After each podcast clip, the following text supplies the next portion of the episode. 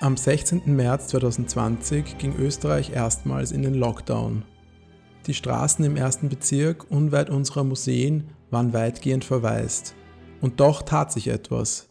An der Pestsäule am Graben, die nach der Epidemie 1679 errichtet worden war, wurden Kerzen entzündet, Blumen und Zeichnungen niedergelegt. Die Menschen hofften auf göttliche Barmherzigkeit und Beistand in der Krise. Die Votivgaben an der Pestsäule haben uns berührt und bewusst gemacht, dass Menschen auch in modernen Gesellschaften an höhere Mächte appellieren können. Wie sich diese höheren Mächte in den unterschiedlichsten Kulturen und Epochen manifestiert haben, ist Gegenstand der aktuellen Ausstellung im Kunsthistorischen Museum Wien.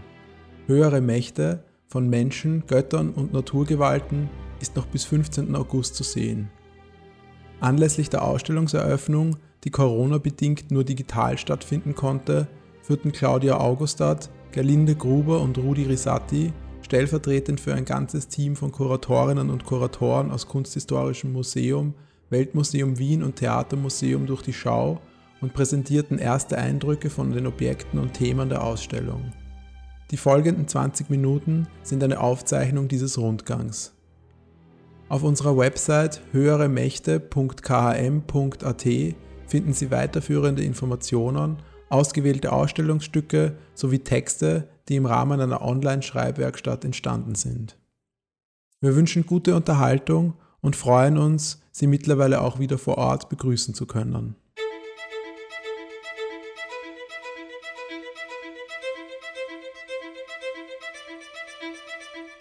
Der erste Raum ist den vier Elementen gewidmet, weil diese für unser Leben grundlegend sind.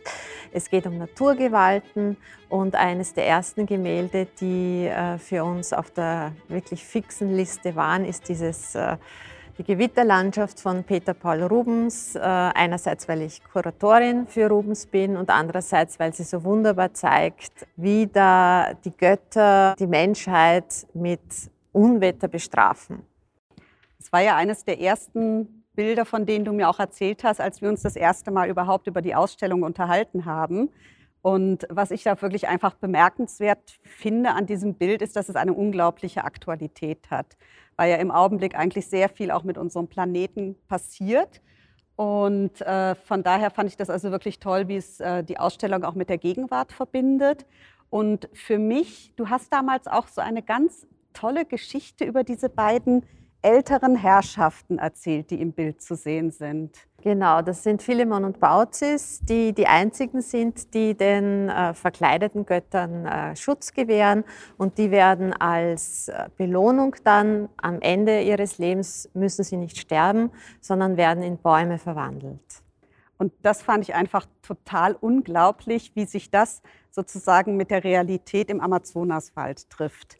Weil im Amazonas gibt es eben sehr viele Geistwesen, die tatsächlich in Bäumen wohnen. Unter anderem eben der Sturmdämon der Ticuna aus Brasilien, den wir hier also mit der Gewitterlandschaft dann auch direkt gegenübergestellt haben. Der Sturmdämon ist einer der gefährlichsten Dämonen, die es ähm, bei den Ticuna gibt. Ähm, wenn man sich zum Beispiel gegenüber, ähm, wenn man Gärten anlegt, dann gibt es bestimmte Bäume, nämlich die, wo die Geistwesen drin wohnen, die dürfen nicht gefällt werden. Wenn man das doch macht, dann kommt der Sturmdämon und reißt einem sozusagen den ganzen Garten und macht einem die ganze Pflanzung kaputt. Auf der anderen Seite tritt er allerdings auch bei der Mädchenreifefeier auf, also dann, wenn die Mädchen ihre erste Menstruation haben, machen sie einen sogenannten Initiationszyklus durch indem sie vor allen Dingen lernen, ihre Sexualität zu kontrollieren. Und sie werden im Rahmen des Rituals von diesem Dämon mit seinem riesigen Penis immer wieder attackiert und müssen sich verteidigen. Und erst wenn sie ihn also wirklich gut abwehren können, zeigt das, dass sie für das Leben einer erwachsenen Frau sozusagen ausgerüstet sind. Und was bei dem Dämon auch noch total spannend ist, ist, dass die Tikuna ihm heute zuschreiben, dass er Epidemien verbreitet. Und dann sind wir da eigentlich auch wieder in der Gegenwart angekommen. Für uns war es ganz wichtig, diese äh, Kombination von ungewöhnlichen Objekten hier ein bisschen äh, zu zelebrieren, zu feiern, weil wir glauben, dass dadurch äh, Denkräume sich auftun, indem man sich mit fremden äh, Kulturen auseinandersetzt, schaut, äh, welche Konzepte, welche Ideen äh, die vertreten. Und ich denke, dass das sehr inspirierend sein kann. Das war es auf jeden Fall für uns. Und das hat sehr viel Spaß gemacht und von allen Dingen eben dieses, wir nennen es Seeing Across Cultures, was für uns eigentlich in dieser Ausstellung eine unglaubliche Bereicherung ist, dass man also wirklich sehr ungewöhnliche Dinge aus dem Kunsthistorischen Museum, aus dem Weltmuseum Wien und aus dem Theatermuseum in Dialog miteinander setzt. Sissi, questo, sissi del mondo in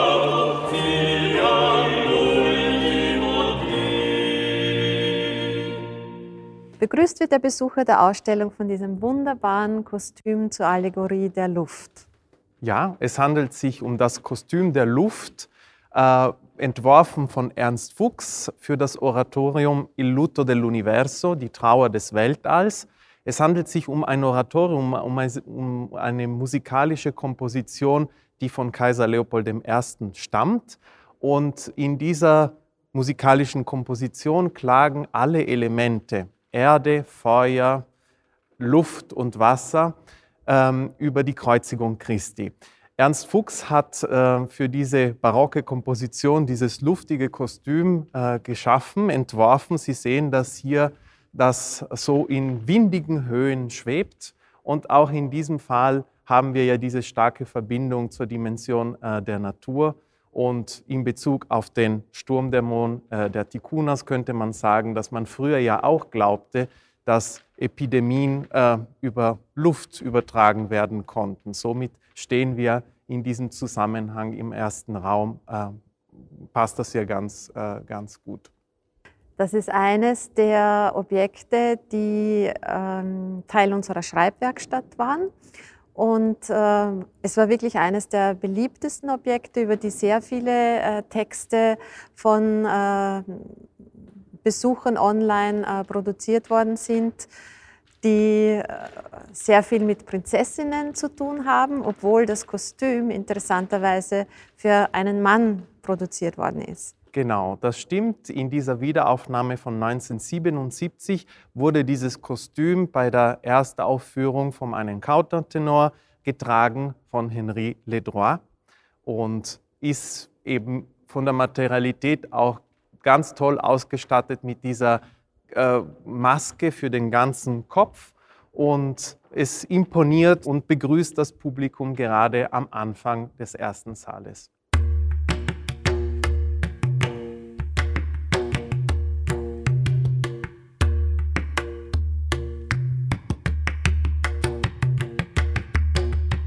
Wir sind jetzt im zweiten Saal der Ausstellung, der sich den irdischen Mächten widmet. Und ich muss ehrlich sagen, dass das für mich so ein bisschen einer der schwierigeren Säle auch ist, weil wir uns ja hier ähm, politischen Mächten auch widmen. Und es finden sich wahnsinnig viele unglaublich schöne, kostbare Symbole irdischer Mächte da, die einen manchmal vergessen lassen, dass dahinter natürlich auch Gewaltgeschichten stehen. Und von daher ist es eben etwas, äh, glaube ich, wo man einfach auch ein bisschen hinter die Fassade gucken muss. Ganz genau. In diesem Saal spielen Abzeichen, Symbole dieser, der irdischen Mächte eine, eine große Rolle. Und das zeigt uns ja auch diese, dieser wunderbare Stich äh, der Erbhuldigung von Maria Theresia, datiert 1740. Äh, Maria Theresia sitzt hier in einem Tragsessel am Wiener Graben. Der ganze Festzug marschiert an der Pestsäule vorbei. Die Pestsäule wurde 1679 äh, erbaut und die Abzeichen, ja, die Krone, Zepter und Reichsapfel werden in diesem Bereich vor ihr hervorgetragen und man zeigt, ja, äh, der, dieser Stich zeigt uns, welche große symbolische Rolle auch äh, diese Elemente haben können, die von, dem, äh, von der ganzen Bevölkerung, vom ganzen Publikum, von äh, den Wienerinnen und Wienern äh, gesehen werden können und somit als Zeichen der Macht gelten können. Dafür hat man den Graben aber jetzt schon ein bisschen sozusagen idealisierterweise vergrößert, das damit ist, das alles draufpasst. Das ist richtig. Es ist äh, häufig so in den äh, Stichen, also in den druckgrafischen Werken aus der Barockzeit, dass man ein bisschen äh, Räumlichkeiten auch größer oder Straßen oder Plätze auch größer dargestellt hat. Also es, es handelt sich natürlich um keine naturgetreue Darstellung dieser Räume, sondern alles dient der Darstellung der Funktion der Macht und, und der Darstellung auch äh, der Aufgaben der verschiedenen Leuten, die dazu die hergekommen sind und mit der Monarchin so quasi mitmarschieren. Für irdische Mächte ist der Schein offensichtlich sehr wichtig. Hier zu meiner Linken ein diplomatisches Geschenk äh, von Korea, als es sich erstmals Europa geöffnet hat im 19. Jahrhundert. Ähm, ein Kriegskleid aus äh, rotem Samt und äh, Pelz, das neben einem sehr spannenden Objekt steht. Das ist aus Kiribati, aus der Südsee wo der Helm dieses Kriegskleides wirklich aus äh, Igelfischhaut äh, gemacht wird. Dieser Faltenrock ist aus dem 16. Jahrhundert, der in Deutschland angefertigt worden ist, in der Renaissance. Erinnert vielleicht ein Objekt, das Sie bereits im ersten Saal äh, gesehen haben, an den mächtigen Erdgott Brasiliens, der hier gerade äh, zum Protokollieren äh, ausgepackt worden ist. Ojalá, der im 21. Jahrhundert gemacht worden ist und äh, dessen Faltenrock sehr ähnlich ausschaut wie äh, die Renaissance-Rüstung.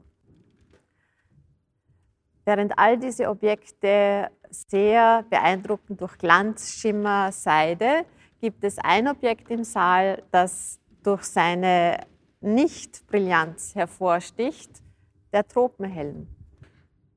Ja, Claudia, wir haben ja im Raum 2 gesehen, dass es äh, tolle Kopfbedeckungen gibt, Uniformen, es gibt tolle Rüstungen und all diese Symbole der Macht zeichnen sich entweder dadurch aus, dass sie äh, aus wertvollen Materialien hergestellt worden sind oder dass deren Verarbeitung absolut äh, kostspielig ist. Äh, du hast dich entschieden, oder für dich war es sehr wichtig, auch eine andere Art von Objekt hier in diesem Raum zu zeigen. Was, was könnten wir dazu sagen? Ja, genau. Also ähm, für mich war es wichtig, noch diesen Tropenhelm aus dem 19. Jahrhundert mit reinzubringen der also vor allen Dingen von Schutztruppen getragen wurde, von Soldaten, aber später auch von Großwildjägern und äh, also nicht nur in Afrika, sondern der war eigentlich in den ganzen kolonialisierten Ländern verbreitet. Und obwohl es sozusagen eigentlich ein sehr einfacher, unprätentiöser Alltagsgegenstand ist, ist er eigentlich zu einem Symbol des Kolonialismus und auch der Unterdrückung geworden. Und da der Kolonialismus doch immerhin auch unsere Welt nachhaltig geprägt hat, war es mir einfach ein großes Anliegen, das hier auch thematisieren zu können. Das heißt, wir wollten hier ein bisschen die Perspektive umkehren und zeigen auch, also ein bisschen den Blick von außen präsentieren. Also vielleicht, oder? Ja, vor allen Dingen einfach auch ein Bewusstsein dafür schaffen, dass es Menschen gibt, die unter irdischen Mächten leiden. Und äh, wo ähm, einfach auch noch eine schwierige Geschichte hinter all diesem Prunk, den wir hier in dem Saal sehen, halt auch steht. Das sind die Symbole der irdischen Macht. Genau.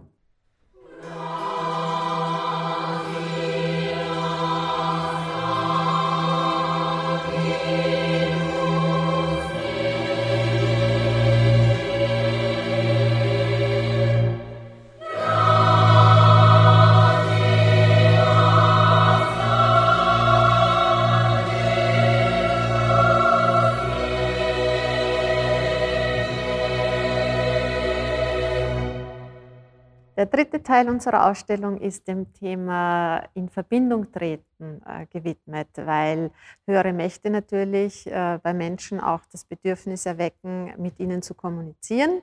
Es gibt verschiedene Möglichkeiten, um äh, Schutz oder Beistand zu erbitten. Eine davon sind äh, Amulette. Das Plakatsujet äh, vom äh, Wallensteinschen Horoskopamulett wird Sie ja vielleicht schon angesprochen haben auf der Straße. Äh, ein Thema, das wir im Vorfeld der Ausstellung auch unserem Publikum äh, als Fragestellung äh, gestellt haben. Wir haben darum gebeten, dass sie uns Glücksbringer schicken und tatsächlich sind sie diesem Aufruf auch sehr positiv nachgekommen. Wir haben eine ganze Reihe Zusendungen bekommen. Eine kleine Auswahl finden Sie in dem Saal. Und ähm, hier bei Philipp Prosper sind es Amulette, die das Kind schützen. Rudi, magst du es dir mal anschauen, wie er hier wirklich behangen ist? Was ist dem Philipp Prosper zugestoßen? Also hier sehen wir, dass er so Amulette trägt und ja, er schaut da schon nicht so gesund aus. Tatsächlich ist er äh, relativ bald danach äh, gestorben an einer Tuberkuloseform. Äh, und die Amulette, die er trägt, waren da als Schutz, Schutz gedacht. Ja, diese Amulette sind ja eine sehr individuelle Art und Weise, mit höheren Mächten äh, zu kommunizieren, ihren Beistand äh, zu erflehen. Das ist aber nur eine Art und äh, Weise, um mit höheren Mächten zu kommunizieren. Es gibt Gebetsschnüre, äh, es werden Hausaltare gezeigt werden. Ich freue mich ganz besonders auf das Geisterhaus, äh, das zu sehen sein wird. Und äh, für schwierigere Situationen im Leben kann man dann Schamanen anrufen oder Priester um Hilfe bitten. Und das sind die Spezialisten sozusagen, die äh, dazu da sind, den Menschen zu helfen, äh, mit den höheren Mächten in Kontakt zu treten. Das ist ein Schamanengewand aus Brasilien von den Juja, die im Xingu-Gebiet ansässig sind. Äh, es ist aus Baumwolle. Wir haben unten sozusagen eine Art von Schleppe aus Raubvogelfedern und oben eben nochmal äh, einen Kopfschmuck aus Papageienfedern. Und bei den Schamanen im Amazonasgebiet ist das Charakteristische, dass sie Hilfsgeister haben, um beispielsweise in die Oberwelt reisen zu können. Und diese Hilfsgeister sind eben in der Regel Vögel. Und dadurch schmücken sie sich eben auch mit den entsprechenden Federn, damit sie sozusagen besser in den Kontakt zu den Hilfsgeistern treten können und auf einer Schamanenreise die Seele eines kranken Menschen suchen können. Weil in Amazonien herrscht die Vorstellung vor, dass wenn ein Mensch krank wird, dass sich seine Seele zu weit von seinem Körper ähm, entfernt hat. Also Seele und Körper sind zwar miteinander verbunden, aber die Seele kann verlustig gehen, indem sie sich vielleicht im Traum verirrt oder auch von einer gefährlichen Macht weggelockt wird. Und der Schamane hat dann die Aufgabe, diese Seele wiederzufinden und in den Körper zurückzuführen, damit der Mensch wieder gesund werden kann. Weil Einklang von Körper und Seele einfach wirklich sehr wichtig ist. Ja. Ja, Gerlinde, wir haben uns jetzt ja äh, mit Claudia und mit dir dieses äh, Gewand von einem südamerikanischen Schamanen angeschaut und wir wissen, dass in solchen Disziplinen der Tanz auch eine wichtige Rolle spielt. Ebenso verhält es sich bei äh, Gottheiten, äh, ja, auch aus allen Kontinenten, zum Beispiel bei indischen Gottheiten, bei Shiva Nataraja, der Gott des Tanzes. Ähm, das ist äh, gegen Ende des dritten Raumes in unserer Ausstellung Höhere Mächte ein, ähm, ein wichtiges Thema. Und genauso verhält es sich hier bei Rubens. Genau, wir sind hier vor dem Venusfest von Rubens, äh, das gerade von der Wand heruntergenommen worden ist, damit wir es aus äh, seiner Ursprungsumgebung, wo es der Besucher normalerweise sieht, in die Ausstellung transportieren können. Und das ist immer ein sehr schöner Moment, weil wir sehr nahe äh, rankommen. Die Liebesgöttin lässt sich hier im Monat Mai befeiern. Und das ganze Bild ist eigentlich äh, ein einziger org orgiastischer Tanz, der äh, dem Leben huldigt und äh, das ist das Schlussbild unserer Ausstellung, das für mich sehr wichtig war, am Schluss zu präsentieren, weil der äh, Betrachter mit dieser wirklich positiven Lebensenergie hinaus tanzen soll, idealerweise aus der Ausstellung.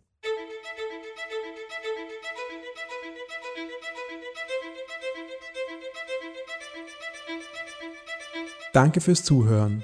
Die Ausstellung Höhere Mächte von Menschen, Göttern und Naturgewalten ist noch bis 15. August im Kunsthistorischen Museum Wien zu sehen. Auf Spotify finden Sie eine für die Ausstellung zusammengestellte Playlist mit Musik über Gottheiten, Natur, Liebe, Hoffnung und vielen weiteren Assoziationen zum Thema höhere Mächte, von Madonna bis Falco. Folgen Sie uns auch auf unseren anderen Social-Media-Plattformen auf Instagram, YouTube und Facebook. Wir freuen uns auf Ihren Besuch, digital oder bei uns im Museum.